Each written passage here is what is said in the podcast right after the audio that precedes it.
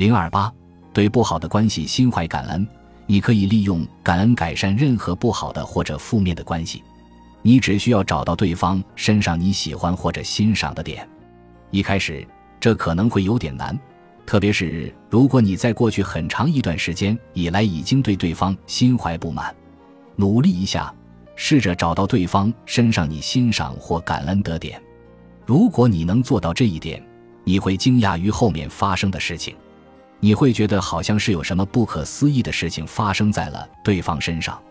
但是真正不可思议的是你的感恩，它融化了所有的消极，包括关系中的消极元素。你只需要对对方心怀感恩，然后关系中的一切就会发生变化。对一个男子来说，最令他感到烦恼的关系来自职场，一个坏脾气的同事成为团队负责人，他们团队很小，只有六个人。每一天都会有一个人受到团队负责人的严密观察，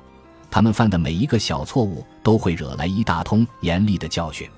他会大喊大叫、胡说八道、乱扔纸和笔，把每一个小小的错误说成严重的管理失误。一开始，这个男子总是能侥幸躲过一劫，但是渐渐的，他发现自己成了这个领导的眼中钉。领导无处发泄的怒火，最终总是会集中到他的身上来。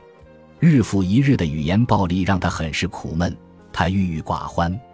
甚至开始怀疑起自己作为一名职员，甚至作为一个人的价值。他决定扭转这一切，他不再去想，也不再去担忧领导的下一次爆发，并且采取措施扭转他们的关系。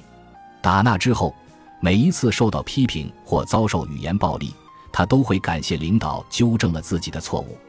他会告诉领导感谢他帮助自己成了更好的、更有价值的员工，他会夸赞对方的领导能力和其他优点，效果立竿见影，狂风暴雨般的批评和抱怨停止了，团队领导头一次因为他的工作而表示感恩，领导甚至开始和他像老朋友一样说起话来，对团队中的其他成员来说。这个领导并没有什么变化，他们还是会受到严厉的教训。